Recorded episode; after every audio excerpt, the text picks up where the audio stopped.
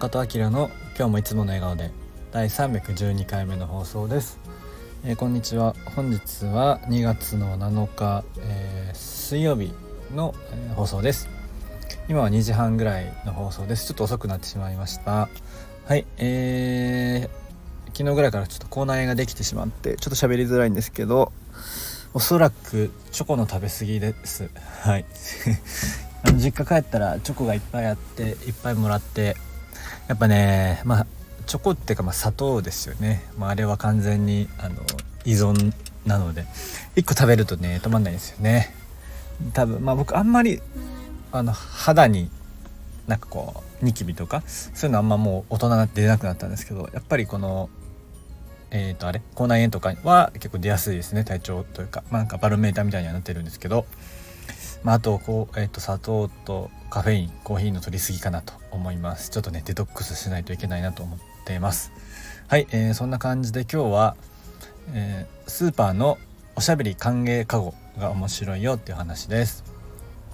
え少し前の、えーと、アイディアス・フォー・グッドあのウェブメディアのね、えー、アイディアス・フォー・グッドに載ってた記事で、えーと、友達が紹介してくれたんですけど面白い記事が上がってたので紹介したいなと思います。オランダの、えー、スーパーのあるアクションなんですけれどもその買い物かごにおしゃべり歓迎っていう、まあ、札みたいなのがなんかこうついてるみたいで、えー、なんかねそれを見た人同士とかでおしゃべりができるみたいな、えー、っていうちょっとねこうハッピーな、えー、ニュースがありました。結構まあスーパーとかに限らずあま服屋さんとかでも喋ってほしくない人とかあの喋りかけてない欲しくない人とかもいると思うんですけど逆にねもっと喋りたい人もいると思うんですよねその店員さんとかもそうだし、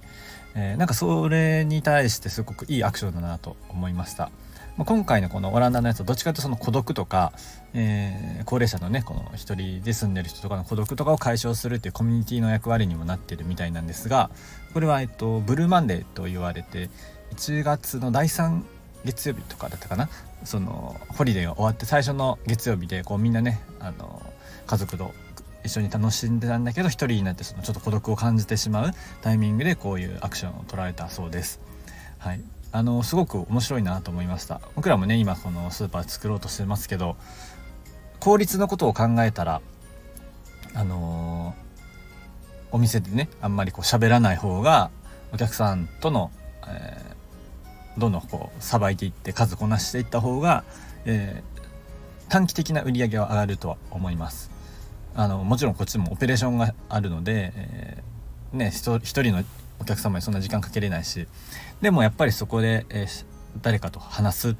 うん、お客様と喋ることもすごく大切っていうのも分かってるしでお客様によっては、えー、そんなねあの喋ってほしくない人もいるかもしれないしなんかそういうのに対してすごくいいツールだなと思いました。なんかね、えーと、こういう仕組みで解決していくすごく素敵だなと思います。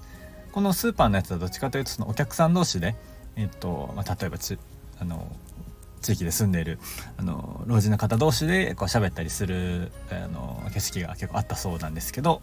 なんかすごい素敵だなと思って、えー、紹介してみました。こういうツールでね解決していくっていうのもいいなと感じました。はい、えー、それでは、えー、今日のウェルビーイングアクションカレンダーはですね誰かと話す時には積極的に質問して好奇心があることを示しましょう。誰かと話す時には積極的に